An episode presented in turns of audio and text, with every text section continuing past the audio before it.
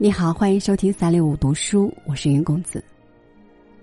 温斯顿·丘吉尔生于一八七四年，卒于一九六五年，英国政治家、历史学家、演说家和作家，曾两度出任英国首相，被认为是二十世纪最重要的政治领袖之一。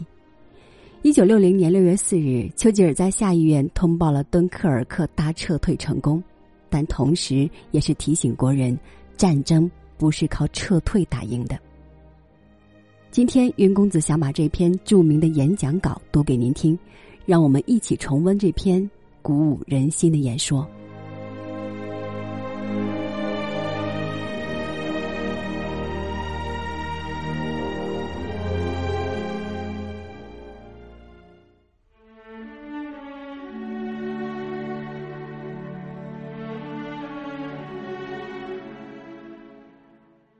我们将战斗到底。温斯顿·丘吉尔，原文有删节。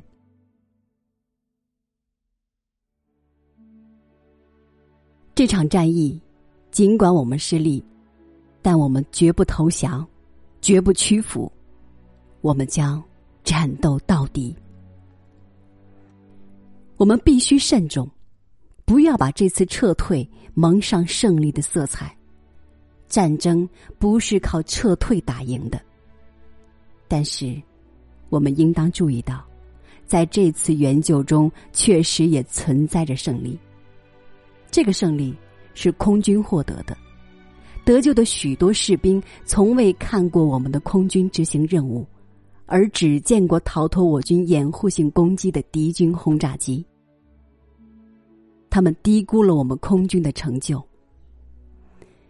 我听过许多类似的言论，这就是我在此要把这件事告诉你们的原因。这是英国和德国空军的一次重大决力。德国空军的目的是断绝我们从海滩撤退的可能性，并且击沉所有密集在那里的数以千计的船只。还有什么其他目的能比这具有更重大的军事价值？他们全力阻止我们，但还是被击退了。他们在执行任务中遭到挫败。我们把陆军撤退了，他们付出的代价是他们给我们造成的损失的四倍。关于我们在英伦三岛上空抵御海外袭击的优势，我从这些事实里找到了可靠的论据。我要对这些青年飞行员表示敬意。强大的法国陆军当时在几千辆装甲车的冲击下，大部分溃退了。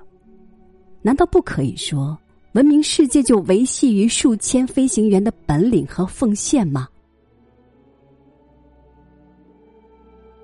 有人说，希特勒计划入侵英伦三岛，过去也时常有人这么盘算过。当拿破仑带着他的平底船和他的大军在罗涅驻扎一年之后，有人对他说。英国附属强盛，随着远征军的归来，我们会更加强盛。就我个人而言，我坚信，只要所有人都履行好自己的义务，事无巨细的考虑，做出最佳决定，我们会再一次证明，我们能够保家卫国，驱散战争的阴霾，不为暴政所侵，即便。要孤军奋战，打一场持久战。无论如何，这就是我们的目标，这就是不列颠帝国政府的决心，也是我们每一个人的决心。这是议会的意志，也是民族的意志。大英帝国和法兰西共和国的使命和需求紧密相连，我们将誓死捍卫国土。秉承同志情谊，竭尽全力，相互扶持。即使大部分欧洲和许多历史悠久的国家已然或即将沦陷于以盖世太保为代表的纳粹小丑手中，我们也永不后退，永不言败。我们将战斗到底。我们将在法国作战。在海上作战，乘着高涨的信心和力量，空中作战，不惜一切保卫我们的家园。我们将在海滩作战，我们将在敌军登陆点作战，在平原和街巷作战，在山野作战。我们永远不会投降。我坚信这座岛屿和其上的任何一片土地都不会沦陷，但即便如此，远洋之外的帝国国土在英国舰队的武装之下将继续反抗，直到新的世界在上帝指引下以他全部的伟力向旧日世界施以援助与解放。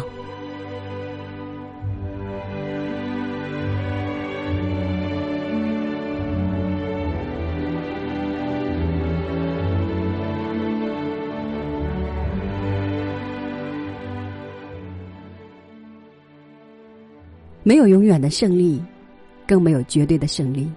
当我们面对暂时的失利时，再没有比一个坚定的信念和万众一心的团结更让敌人畏惧和战栗。好了，感谢您收听我的分享，这里是三六五读书，我是云公子，咱们下期节目再见。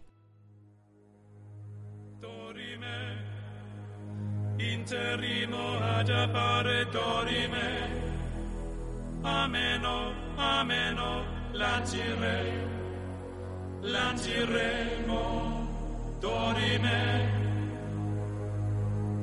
Ameno, o mandare per rabi, ameno, timere, timere, matiro, matiremo,